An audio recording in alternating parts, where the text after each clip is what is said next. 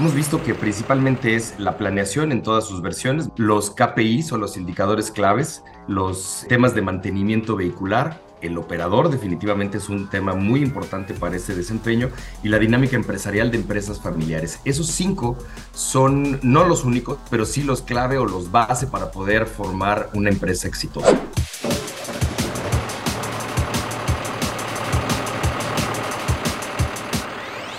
Bienvenidos a Ruta TIT, un espacio de conversación en el que platicaremos con los personajes más relevantes del autotransporte en México, para escuchar de viva voz sus puntos de vista sobre los hechos y eventos de mayor impacto para el sector. En cada emisión abordaremos un tema de gran interés para los empresarios transportistas y de logística, con la misión de acercarles información de primera mano para comprender la realidad del sector y apoyar en su profesionalización y crecimiento.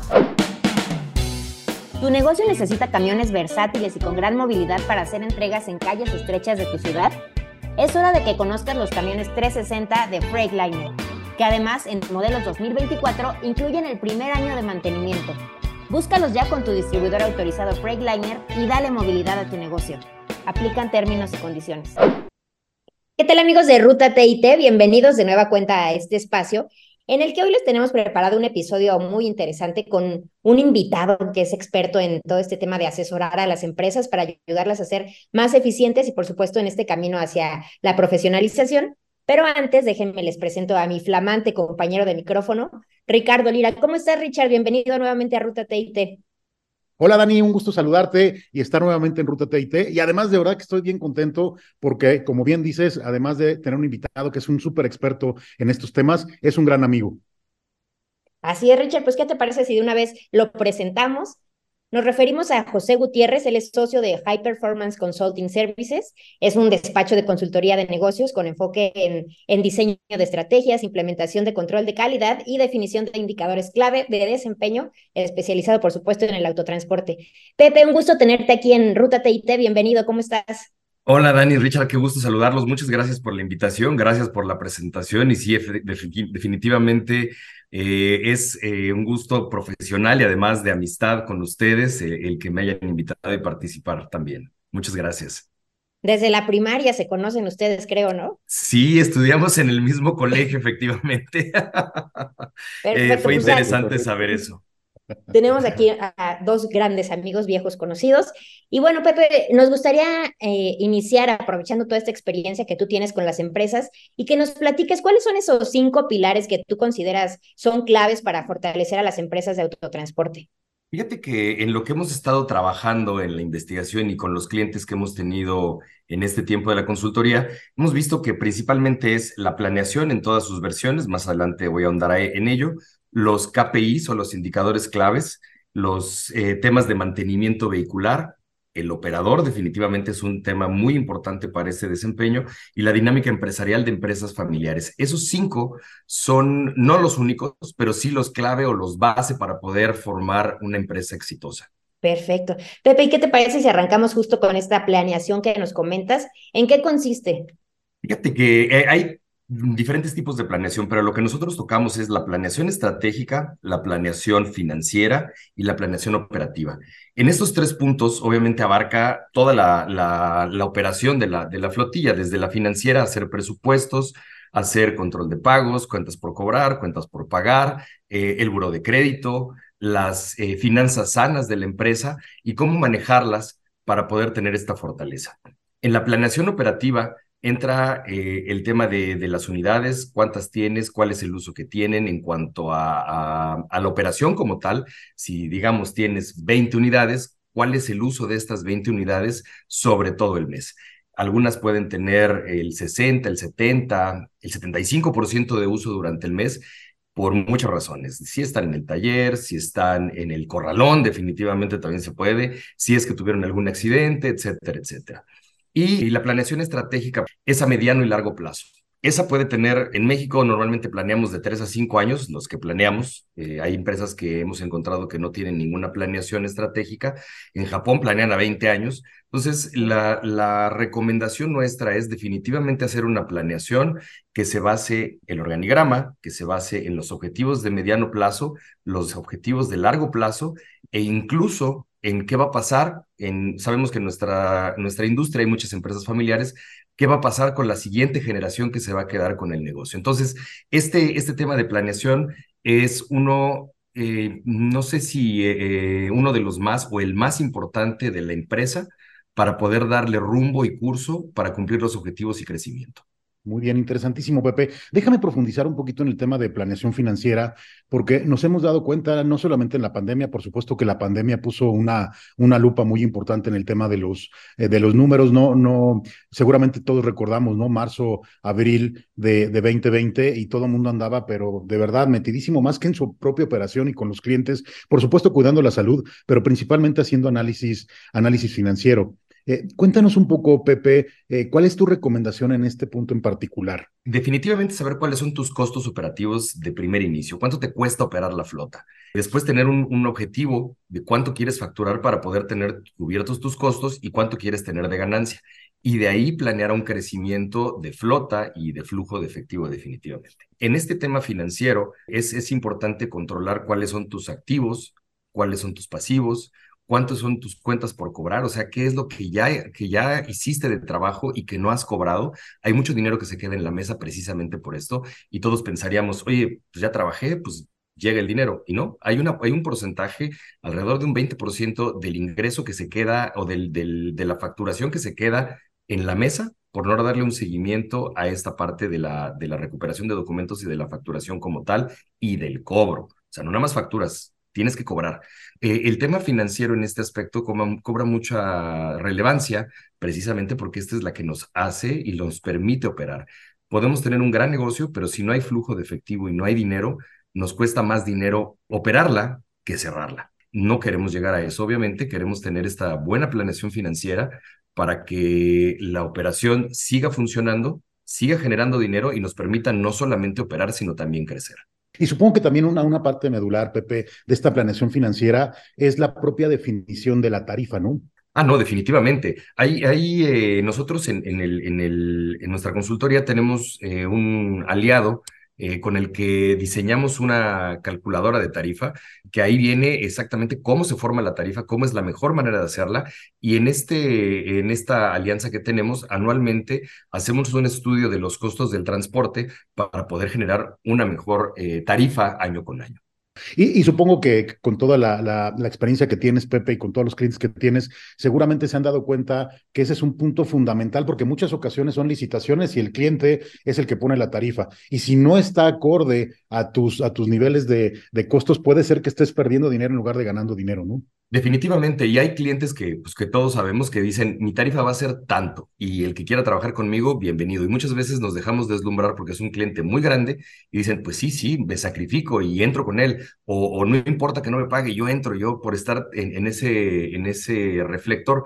Sin embargo, no es lo mejor. Lo mejor es saber cuál es tu, tu punto de quiebre para poder al menos cubrir tus costos y de ahí generar una ganancia, y saber eh, cuáles son tus variables que puedes ajustar para poder generar una mejor tarifa hay, hay, hay empresas también que hemos sabido que prostituyen este trabajo y, cobran por debajo de la tarifa normal y obviamente se quedan con los negocios, pero hacen que se, que se pierda el valor del transporte. Entonces, eh, nuestra recomendación definitivamente es saber cuál es tu tarifa correcta, que todos la sepan, y de ahí, pues no, no prostituir ese, ese servicio y cobrarlo justo por el trabajo que estamos haciendo.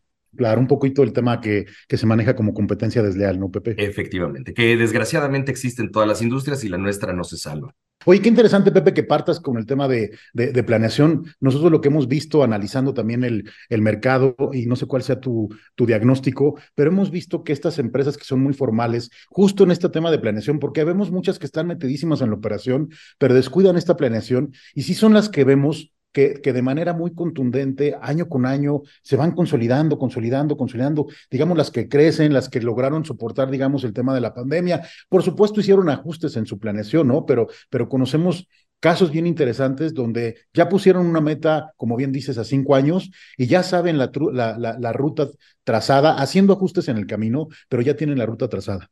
Definitivamente, y esta parte de la planeación es parte de hacer un gobierno corporativo. Afortunadamente hemos visto en los clientes que hemos tenido, principalmente finales del año pasado, del segundo semestre del año pasado, en los que les hemos ayudado a hacer su gobierno corporativo. El gobierno corporativo eh, no está, no, no lo menciono aquí como un pilar porque es parte de la planeación, pero este gobierno corporativo es definitivamente englobar todas las reglas que hacen que una empresa funcione desde hacer eh, procedimientos, procesos, métricos, etcétera. Es, es un, un, globo de todo esto que estamos mencionando, pero eso las empresas lo están haciendo y definitivamente están logrando que con su planeación, eh, las tres que acabo de mencionar, empiecen a crecer. Y como tú bien dices, hemos visto unas que estaban con un crecimiento mediano y se empiezan a poner las pilas y algunas pues tiene que ver un poco del cambio de la generación, que empiezan en generaciones más jóvenes, que a lo mejor ya tienen un poco más de, estudios, que ya no son tan empíricos y, empiezan a tener estos conceptos y ven por el crecimiento de la empresa ordenadamente.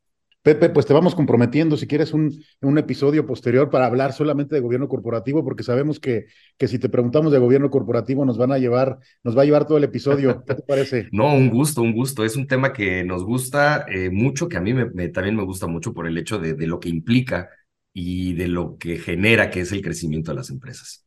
Buenísimo. Déjanos pasar al siguiente, al siguiente eh, pilar que comentabas en un principio, Pepe. Comentabas indicadores clave de desempeño. Ahí lo que nos gustaría es que, que nos platicaras, ¿no? ¿Cuáles son aquellos que tú consideras, eh, pues, muy relevantes para, para que pueda tener una empresa de, autotransporte? Eh, antes de mencionar cuáles son los importantes, quiero decir que es importante saber qué vas a medir.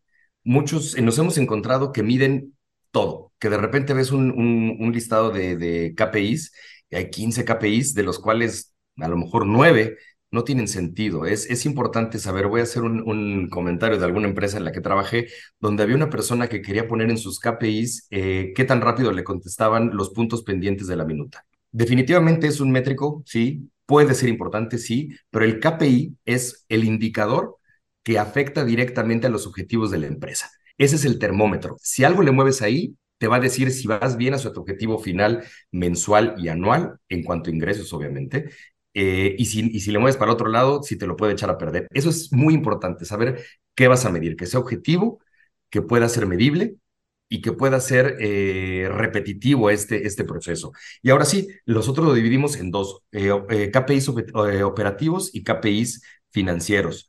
Los operativos definitivamente van ligados al rendimiento, que pueden ser eh, los kilómetros eh, por unidad, cuántos kilómetros voy vacío, eh, los días que tengo en mantenimiento, definitivamente los kilómetros por litro de diésel, ese es básico.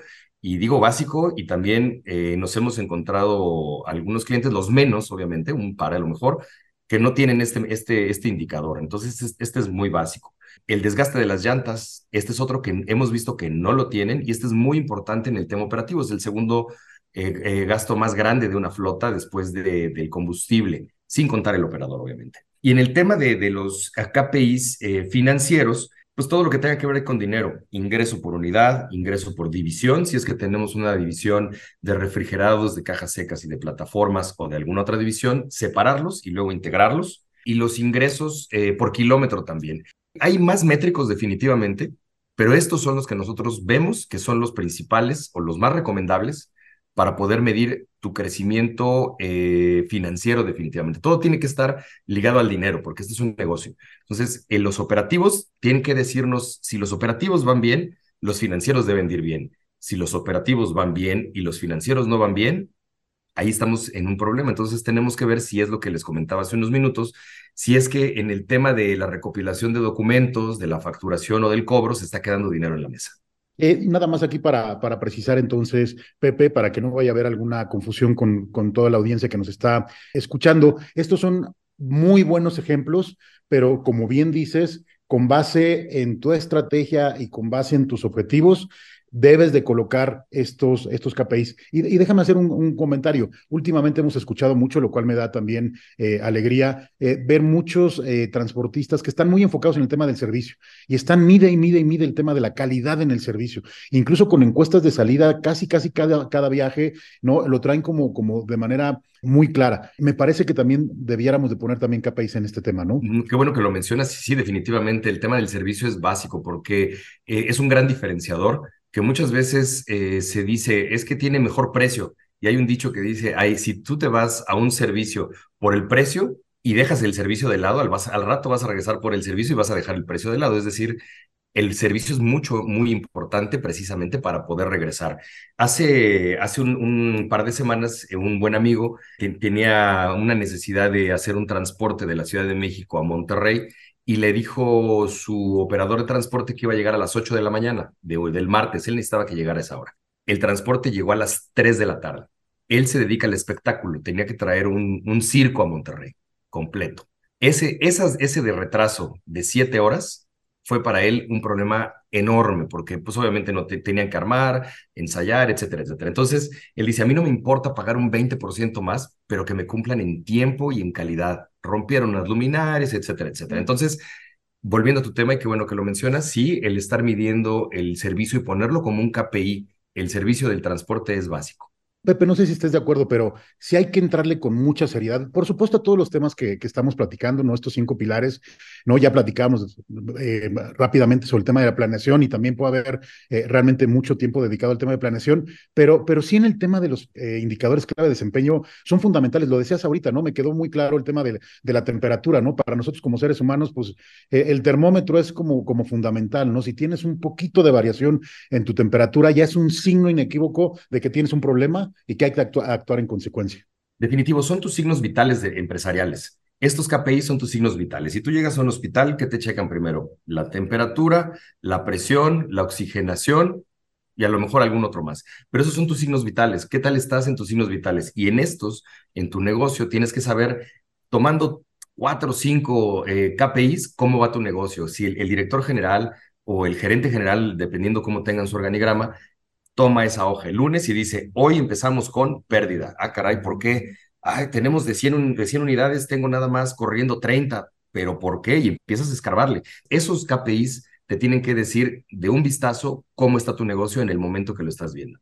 Y es por eso que menciono, perdón, que, que son eh, tan importantes que son los que te tienen que decir cómo va el curso de tu negocio, que no puedes medir cualquier cosa para saber, para ponerlo en ese, en ese formato. Y como bien dices, ¿no? Ya tener como objetivos muy claros para ver qué tan lejos o qué tan cerca estás eh, o qué tan desviado está tu indicador. Y si me permites el comentario también, eh, algo que hemos visto mucho, Pepe, es este tema de benchmark. Eh, decir, oye, pues yo traigo un tema de utilización de flota del 85% y estoy feliz. De, oye, pues no está necesariamente como, como benchmark o como, como digamos, como una, como una referencia en benchmark, ¿no? Sí, definitivo. Y, hay, un, métrico que hemos visto que, usan algunas empresas grandes, que es la disponibilidad. Debería de ser un, KPI, podría ser, a lo mejor no te dice exactamente cómo está tu negocio, si va corriendo bien, pero si, tu cliente en tu encuesta de servicio al cliente te está diciendo que no estás llegando a tiempo, entonces tienes que ver tu tema de disponibilidad. ¿Cuánto es mi disponibilidad? A lo mejor dices, pues ando en el 95, pues está bien, ¿no? Pero no, hay clientes como, Coca-Cola que dice, yo necesito el 98 y medio o sea, ¿qué te implica que a lo mejor tengas eh, unidades de reserva o que tengas cualquier otra cosa o como en las carreras, en los pits, que entren al mantenimiento preventivo y salgan rápidamente en el momento que, que tú, que tú eh, mediste, que dijiste se va a tardar nueve horas, pues que entre y salga nueve horas. Eso es importante saber la disponibilidad y como bien dices, saber cuál es mi, mi comparativa con el resto de la industria o con algún, eh, algún otro competidor que le esté dando servicio al mismo cliente que le estoy dando yo, como puede ser alguna de estas empresas grandes. Perfecto. Ya que tocas, Pepe, el tema de disponibilidad, me gustaría, eh, creo que nos, nos sirve de antesala para entrarle al, tercer pilar que comentaste, que es el tema de mantenimiento. ¿no? Al, final del día es fundamental, tanto para la parte de uptime, disponibilidad, y para la parte de seguridad vial, el tema de, de, mantenimiento. Pero, pero en tu experiencia, ¿dónde le recomendarías a nuestra audiencia poner ojo en la parte de mantenimiento? El, mantenimiento es un tema que me gusta, me gusta mucho, y en este es en el control de gasto, definitivamente es, uno de los focos y en el cumplimiento del mantenimiento. No nada, y, ojo que no digo en el, en el hacer el calendario del mantenimiento preventivo, porque todo el mundo puede hacer un calendario. El cumplir el calendario es lo importante. Y de ahí va de la mano del presupuesto. Muchas veces a gerentes de generales de flota dicen, es que ahorita no tenemos dinero y sacrificamos el mantenimiento durante un mes y reportan una, una ganancia en el estado de resultados mensual. Eso, a la vuelta de dos meses, te va, te va a causar una pérdida mucho mayor de lo que te ahorraste. Entonces, eh, volviendo a tu pregunta, es la planeación del mantenimiento, perdón, la ejecución del mantenimiento y el control del gasto del mantenimiento. Esto te va a dar definitivamente un estudio de cuánto tienes de disponibilidad, cuántos días estás manejando en el taller. hay un métrico que se llama dwell time en inglés, que es el tiempo de ocio del camión en el taller. Y este, eh, hay, hay algunos, no hay, un, no hay una no nos hemos puesto de acuerdo, dicen los expertos, yo no soy tan experto, pero dicen, no nos hemos puesto de acuerdo cuánto es lo que dice la industria, pero yo creo que tres días y medio, cuatro a lo mucho en promedio, es un buen, eh, es un buen métrico de distancia del camión en el taller, en promedio de toda tu flota. Eso implica que los, los mantenimientos preventivos cortos sean muy cortos y los largos sean cortos. Es decir, si tienes que hacer un overhaul de un motor, lo tienes que hacer en tus 18 horas que, que, que, se, que, se, que se definieron. Y si entras a cambio de filtros y de aceite, pues tienes que hacerlo en tus 5 horas que se dijeron, ¿no? O 4 horas. Ese, ese, es, ese es muy importante para poder eh, impactar a la, a la productividad y a la disponibilidad. Y en el gasto, encontramos un cliente hace poco que nos decía, pues es que yo no sé cuánto gasto en llantas, pero no debe ser mucho, compramos dos llantas por mes. Y dije, oye, tienes 15 camiones y compras dos llantas por mes, pues es como que no, pero ¿con base en qué las compras? Pues es lo que me dicen que se necesita. Le dije, yo creo que te están robando llantas, porque si no sabes por qué las compras y nada más te dicen que las tienes que comprar, pues tienes que analizar tu pila de desecho, tienes que, que analizar tu semáforo de llantas y algunos conceptos que para algunos pueden ser muy familiares, pero a las flotas que a lo mejor están empezando no son tan familiares y no saben a qué se refiere. Entonces, esos temas del mantenimiento me parece que son de lo más importante, porque además es lo que te dicta ¿cuándo puedes cambiar tu flota? ¿Cuándo la puedes renovar? ¿Cuándo la deberías? A lo mejor por temas financieros no se puede, pero las curvas de mantenimiento nos dicen, en el momento que se cruza la de mantenimiento preventivo con la de mantenimiento correctivo, que empiece a subir el correctivo y empiece a bajar el preventivo, ahí es el momento óptimo para hacer tu cambio de flota. Muy bien, la renovación, Pepe, te refieres. Exactamente, la renovación. En segunda vida. Muy bien. Oye, interesantísimo, Pepe. Eh, la verdad, me, me, rompiste mucho el esquema de lo que estaba pensando que nos ibas a, a, responder en la parte de mantenimiento. ibas a meter más a tiempos, procesos y todo esto. Y me llama mucho la atención esto que dices de control de gasto, ¿no? Eh, creo que hoy hay mucha tentación y habría que alertar a, a todos los que nos están escuchando y meter una buena supervisión al área de mantenimiento, porque eh, podemos estar adquiriendo refacciones o incluso llantas, ¿no? Que no necesariamente van enfocadas en la eficiencia y en la calidad de, del servicio que estamos queriendo prestar, ¿no? Fíjate que e, es algo, pues sí, que, que eh, me voy a ver muy romántico diciendo muy triste, pero bueno, es algo triste, porque muchas veces se, sucede eso, se compran refacciones, se compran llantas por si me hace falta, pero no te pones a ver que realmente qué es lo que estás necesitando en tu taller de refacciones y sí es mucha la tentación de comprar y es más la, la tentación si no se tiene control, y volvemos al control, de tu almacén de refacciones y empieza a tener muchas entradas y se empiezan a, perder, entre comillas, algunas partes cambian de manos esas partes. Entonces, tienes que tener, y, no le ponemos mucha atención porque es incluso como la salud de cada uno de nosotros. Si me siento bien, pues como que me tomo una aspirina y no pasa nada. Sí, me tomo a lo mejor un paracetamol y ya se me quita el dolor, pero ese dolorcito estás viendo que, que, que, estás comprando marchas cada mes, o estás comprando llantas cada mes, o estás comprando sensores cada mes, o estás, un ejemplo muy absurdo, pero que es una fuga literalmente, es el gasto del anticongelante y del aceite de motor. ¿Por qué? Porque al inicio de la ruta, en lo que le haces tu walk around al camión, checas la presión de las llantas, checas el nivel y dices, ah, le falta un litro o medio litro, le pones aceite. Ah, le falta un poco de anticongelante y le pones y a la siguiente vuelta otra vez, y a la siguiente vuelta otra vez. Y la onda no es el relleno, es por qué le hace falta. Y entonces es investigar por qué estoy teniendo ese gasto fuera del mantenimiento preventivo y saber si ese gasto es porque hay una fuga, cuánto me cuesta y, y, empezar a, a, ponerle número a ese relleno mensual, semanal o como lo querramos ver, dependiendo de la gravedad, y saber por dónde se nos está yendo el dinero. Y ese, volvemos al punto de por qué el mantenimiento es importante y por qué es el tercer pilar que estamos mencionando, porque es una gran fuga que puede ser una llave enorme de dinero. Sí, pues mucho ojo con el tema de mantenimiento. Pepe, y otro de los grandes pilares que nos comentabas es este de los operadores. Sabemos que ante esta escasez que existe en el sector, pues las empresas están volcadas en retenerlos y en, en atraerlos. Pero en este sentido, ¿cuáles son las recomendaciones que tú les puedes hacer? Y además para, eh, para impulsar en ellos este, este sentido de, pues, de, ser más eficientes, de hacer bien su trabajo y por supuesto eh, ser cuidadosos en carretera y fomentar la seguridad vial. Ahí, fíjate que también es, eh, bueno, todos los que hemos dicho son muy importantes y el del operador, muchas veces eh, le habíamos perdido, pues, ¿cómo decirlo? Darle su estatus al operador en nuestro negocio lo damos por un hecho, que es el operador. O sea, decimos, voy a comprar 20 camiones, no me importa si tengo operadores o no. Hasta que nos damos cuenta que, oye, pues nada más tengo 8 operadores, no puedo comprar 20 camiones. ¿Qué es lo más recomendable? Yo creo que si voy a trabajar en un lugar, a mí me gustaría que me trataran bien, con dignidad, con respeto y que honraran mi trabajo. Entonces, es algo que tenemos que retomar con los operadores. Ahora que los operadores ya no son el, ya, ya la segunda y tercera generación de las flotas, ya no son como la primera, que a lo mejor ellos empezaron siendo el operador, empezó a crecer la flota y empezaron a contratar gente. La segunda y tercera generación ya son administradores, ya no se pasa de, generación en generación este oficio.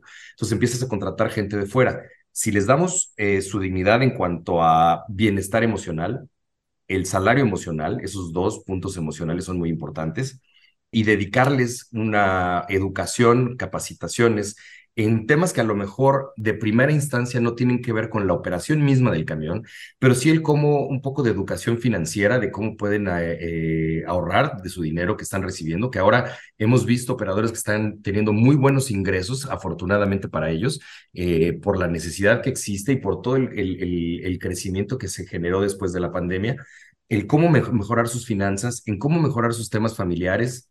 Son operadores que pueden andar 16 horas en el camino, obviamente con las, eh, los paros oficiales que deben de tener, pero que tengamos en cuenta que están sentados y que llevan, eh, están en una carretera generalmente solos. Entonces hay que avisarles o platicarles de alimentación, de descanso y de temas familiares. Entonces todo esto ayuda a la calidad de vida del operador, que ayuda, eh, válgame la redundancia, a poder tener una lealtad con la empresa y a generar una pertenencia.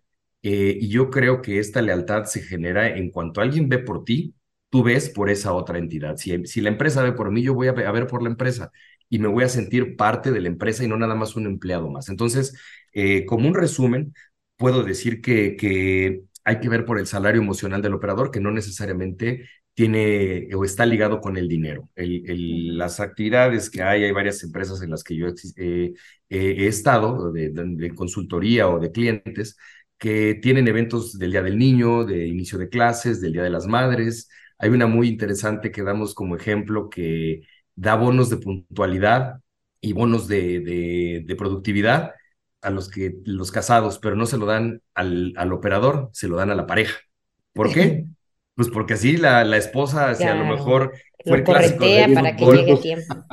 Exacto. Llega el domingo del clásico del fútbol y se echa unas cervecitas de más y el lunes le dice a la esposa, a ver, vámonos a trabajar porque el, el viene el bono. Entonces, tu eso licuado a trabajar. Exactamente, tu licuado y a trabajar. Y eso genera, pues, que toda la, familia esté involucrada en el trabajo de, ese, de esa persona. Y a lo mejor él también lo ve como un, pues sí, me están acá picando las costillas, pero pues es por un bienestar familiar, ¿no? Muy bien, muy bien, Pepe. Y también, por supuesto, ¿no? Hay que generar esta lealtad, estamos totalmente de acuerdo contigo, ¿no? Este, fundamental el, cuidar a los, a los operadores, operadores, perdón, y, justo lo que decías, dignificar su, su trabajo. Pero una vez que ya está puesto eso y que, queremos, ¿no? Digamos, transmitirle a, a todos los que nos están escuchando que es fundamental, una vez que, estamos creando esta, esta lealtad, Pepe, también si me permites, hay que hacer mucho énfasis en toda la capacitación y entrenamiento que requieren los operadores en materia de seguridad vial, de eficiencia de combustible y si me permites también el comentario, toda esta parte de conocer las, las leyes, los reglamentos, las normas, ¿no? Para que ellos también sepan a qué se están enfrentando en carretera. Sí, definitivamente. Eh, el, que, el, darles capacitación a los operadores es, es muy importante, es básico también. Eh, el que sepan a qué se van a enfrentar y, y sí, no, no, no lo mencioné, pero tienes toda la razón. En la, mencioné nada más en la capacitación de, financiera o en la capacitación de salud, pero definitivamente en la seguridad eh, y en la reglamentación, las regulaciones que existen, desde las normas hasta las, las leyes viales de tránsito federal y estatales, deben de tener conocimiento y, de, y hay, hay que dedicarle un presupuesto y un tiempo a esta capacitación de los operadores, el saber qué hacer en una cuestión de emergencia, ya sea por un tema de seguridad que desgraciadamente estamos viviendo mucho en las carreteras, o incluso un tema de seguridad médica, eh, alguna intoxicación, alguna resucitación, eh, no sé, hay, hay, muchas cosas que pueden ser y mecánica básica, que ahora ya son más complejos los, los camiones porque tienen más componentes electrónicos, pero sí saber, saber cómo poder eh, resolver un problema inmediato que pueda darte, generar la seguridad vial o personal que puedas necesitar en ese momento. Y entonces la capacitación, no, no escatimen en la capacitación, no lo hagan solamente por palomearla, realmente que, se, que sirva. Todo lo que se invierta en el operador va a ser una ganancia para la empresa, para la flotilla. Incluso también, Pepe, en el tema de protocolos de reacción, ¿no? Inevitablemente en este país, ¿no? Desafortunadamente algunas situaciones, eh, tanto de delincuencia como temas de seguridad vial, como temas con, con la propia autoridad, ¿no? También importante capacitar a los operadores para saber cómo es que tienen que conducirse ante cualquier situación que se pueda presentar.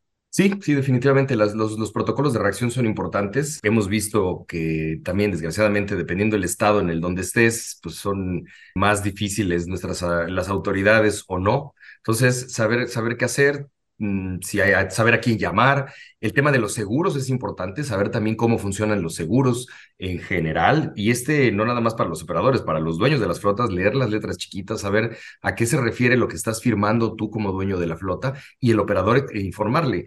Eh, ahora con la carta aporte, eh, los operadores saben qué traen cargando, qué vienen arrastrando en sus remolques, saber que a lo mejor puedes estar transportando una carga eh, pues de mucho valor o una carga delicada o frágil o vaya, la situación que sea, pero que tengan esa información también. Entre más información tengan eh, útil, vaya, a lo mejor este, hay algunos dueños que no querrían compartir alguna información, pero entre más tengan información para poder desempeñar mejor su trabajo, el operador lo va a agradecer con esa eficiencia.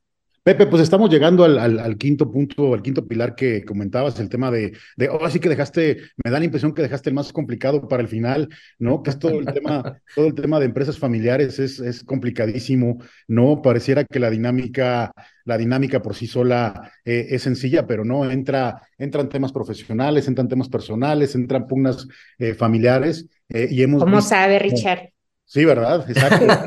Eh, eh, y, definitivamente, ¿no? El tema, el tema familiar es, es, es, fundamental y más considerando que posiblemente el 98% de las empresas en México de autotransporte son, son empresas familiares. Pero, pero cuéntanos en este sentido, Pepe, ¿cuál ves como el talón de Aquiles y además estas soluciones o recomendaciones para hacerle frente a estos grandes retos de las empresas familiares? Yo veo como dos eh, talones de Aquiles, dos, dos debilidades en las empresas familiares. Una de ellas es que no hay un objetivo común. Ese puede ser el primero. Y el segundo es precisamente el conflicto familiar, el involucrar a la familia con el negocio. Eh, hemos visto que dicen, oye, pues no me dijiste de esto, no tuvimos. No, claro que te lo dije. Sí, sí, sí. ¿Cuándo? En la carne asada el domingo que estábamos con papá y con mamá, ahí eso está muy mal. O sea, dejar la chamba en la chamba y la familia en la familia. Y si hay que tratar un tema de chamba en momentos familiares, pues si todos están de acuerdo y hacer una junta separada de la reunión está bien, pero no se pueden tratar los negocios en la carne asada, en el cumpleaños de la abuelita. En... Eso es, aparte de que no es profesional, no abona a la relación empresarial. Eh, la confusión de roles también es muy importante. Muchas veces eh, los que son la familia se sienten con derechos de decir, oye, pues yo soy el, el trabajo aquí, me pusieron a trabajar aquí, pero como yo soy el hijo, yo debería de ganar cuatro veces más, ¿no? Si va a empezar desde abajo la persona y va a estar en un nivel medio en la empresa para que aprenda, tiene que ganar lo mismo que todos los demás, ni más ni menos, ¿eh? Porque hay otros que dicen, no, pues como él es el dueño, que gane menos para que sepa cuánto es de ganarse el dinero. No, él tiene que ganar lo que debe de ganar en el nivel organizacional en el que está eh, definido. Eh, cuáles son sus derechos familiares, si hay reglas. Hemos visto un par de clientes que dijeron, ¿sabes qué? Para trabajar en esta, en esta empresa nuestra, eh, si quieres ser parte de, la parte del nivel gerencial de nuestra empresa, tienes que tener al menos una maestría. Entonces, oye, pero es que si quieres, tiene que ser una maestría en administración. Entonces, esas reglas, ponerlas muy claras, eh, tener un organigrama muy claro también, y, saber que todos los que estén en ese organigrama tienen que seguir todas las reglas y que no por ser el dueño o el hijo de, del dueño o por ser el hermano, etcétera, tiene algunas, algunos otros beneficios. Otro, otro cliente dijo, oye, pues yo quiero que me paguen la boda. ¿Cómo? No, no, de ese dinero no sale de aquí. No, sí, sí, pues mi hermano se compró la casa de aquí con el dinero de la empresa. No, pero él ahorró. Ah, no, pues yo no sé, pero yo quiero que me paguen mi boda. Entonces, ese tipo de cosas, saber qué se vale, no se vale. Si es que por temas emocionales, porque nos ha tocado que hay familias que dicen, es que, pues, ¿cómo le voy a decir a mi hijo eso? Pues es que, pues no, es, me duele el corazón. Bueno, pues se puede tener un, director general que sea totalmente arbitrario a la, a la familia y que él haga valer las reglas, obviamente hay que darle ese poder y hay que seguir las reglas que diga ese gerente general, ¿no? Consensuadas con la familia, pero lo importante es eso, tener reglas establecidas y seguirlas y tener esa disciplina para poder seguirlas. Eh, ¿Cómo va a tratarse en un tiempo, plazo medio o largo?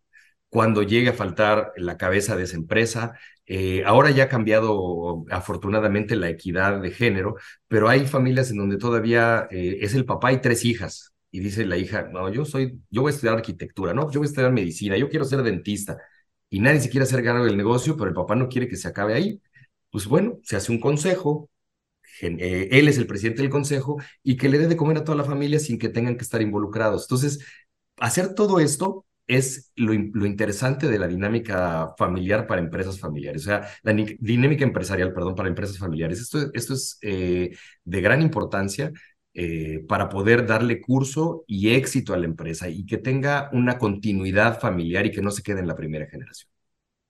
Claro, no, me, dejas pensando, tendrán que ser los, los hijos los primeros en acatar las órdenes de un director general independiente, ¿no? Sí, y es difícil, ¿eh? Es difícil. Hemos visto donde a lo mejor eh, un, hijo más joven es el que se hace cargo de todos los tíos, o es un sobrino el que le hace eh, la chamba, o el, el, nieto a lo mejor, y él es el que mueve el pandero. Pues ahí es como se hayan puesto de acuerdo, y ahí el que, el que lo designó a este sobrino, a este nieto o a esta persona, pues él es el que tiene el poder. Entonces, decirles a los demás, si quieres trabajar aquí, estas son las reglas y seguir las reglas, ¿no? Definitivamente. Claro. Y, hemos escuchado muchos casos, ¿no, no Pepe? Tanto en empresas de, autotransporte como, como fuera de este sector, donde eh, la persona eh, que vaya a ocupar un cargo tiene que tener todas las competencias y ser la óptima para, para ese cargo, quitarle los apellidos y que verdaderamente sea la persona óptima para poder llevar a cabo eh, sus actividades y que por supuesto abone al crecimiento y a la fortaleza de la empresa. Por supuesto, porque vamos a ponerlo en un plano de cualquier equipo, de, cualquier deporte que ustedes quieran.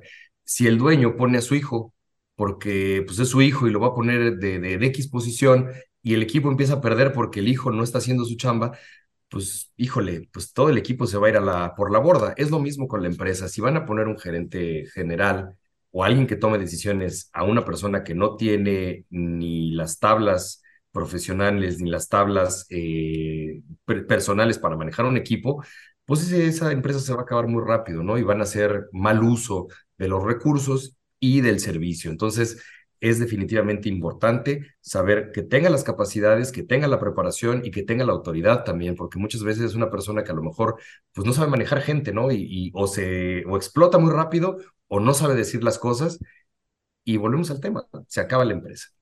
Claro, nada más que con el Cruz Azul no te vas a meter, ¿eh? sin raspar muebles, sin raspar muebles. Oye, Pepe, pues te agradecemos muchísimo por habernos llevado a explorar estos cinco pilares de forma tan clara, tan amena, así muy puntual. Y por supuesto estoy segura que estas características las haces extensivas a tus asesorías, así que nos gustaría mucho que compartieras con nuestro auditorio dónde te pueden contactar para, para que los ayudes a, llevar su empresa por buen rumbo. Claro, pues muchas gracias, al contrario, por todo lo que, lo que dices, Dani. Este, es un gusto para, para mí y para, para los socios hacer esto. Nos, nos, nos, nos llena mucha, de mucha satisfacción eh, hacer esto con todos los clientes. Entonces, nos pueden encontrar, voy a dar mi dirección de correo, es josé.gutierrez, arroba, y lo voy a deletrear, H-I-G-H, P de Pedro, E-R-C-O-N-S.com, hypercons.com.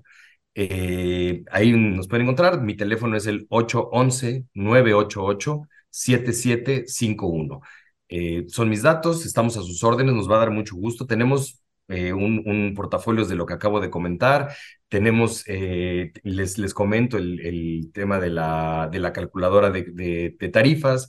Tenemos también como aliados una persona que es eh, el, área legal, que nos puede ayudar con todo lo, de la situación de, de, la dinámica empresarial para empresas familiares, y otro aliado también que es perito en seguridad para el tema de accidentes y todo el tema de seguridad vial. Entonces, creo que estamos armando algo muy robusto que podemos darle servicio a todos nuestros clientes, a todos eh, los, los escuchas de TIT, de Radio TIT, para que puedan resolver pues, sus, sus problemas empresariales del transporte y que puedan tener un crecimiento orgánico. Muy bien. Pepe, pues yo te agradezco también muchísimo la, la participación y te pediría una mención también al tema de NACFI, por favor, cuéntanos. Sí, eh, les platico rápidamente. Este NACFI, para los que no lo conocen, es el Consejo Norteamericano para la Eficiencia del Transporte. Este es un organismo eh, que no tiene fines de lucro, lo represento aquí en México y está enfocado a las nuevas tecnologías y a las tecnologías existentes, desde aerodinámica, eh, ralentí, eh, ahora los vehículos eléctricos, los híbridos, eh, las nuevas eh, tecnologías que vienen, las emergentes en cuanto a combustible, entren a la página, está en inglés todavía, estamos viendo traducir varios de los artículos, es nacfe.org, nacfe.org. Hay mucha información que definitivamente les va a ayudar para poder adoptar algo en sus flotas, para poder hacerlas más eficientes. La idea aquí es hacer eficiente en cuanto al gasto de combustible las flotas y también me pueden buscar eh, para poderles dar alguna recomendación en este, en este respecto. Padrísimo, Pepe. Pues muchísimas gracias nuevamente por, por tu tiempo. Me sumo a los buenos comentarios de Dani con la claridad de ideas que, que, pudimos conversar. Eh, muchas gracias y estamos en comunicación, Pepe. Un abrazo. Por supuesto. Gracias a ustedes, Dani, Richard. Un abrazo y gracias por la invitación. Que tengan buena tarde, buenos días o buenas noches, según cuando nos escuchen. Los invitamos a mantenerse informados de la actualidad del autotransporte en nuestro portal www.tit.com.mx y en nuestras redes sociales. No olvides activar las notificaciones para enterarte cuando un nuevo episodio esté disponible. Recuerden que nos encontramos el próximo episodio en la ruta correcta, por supuesto, en la ruta TIT.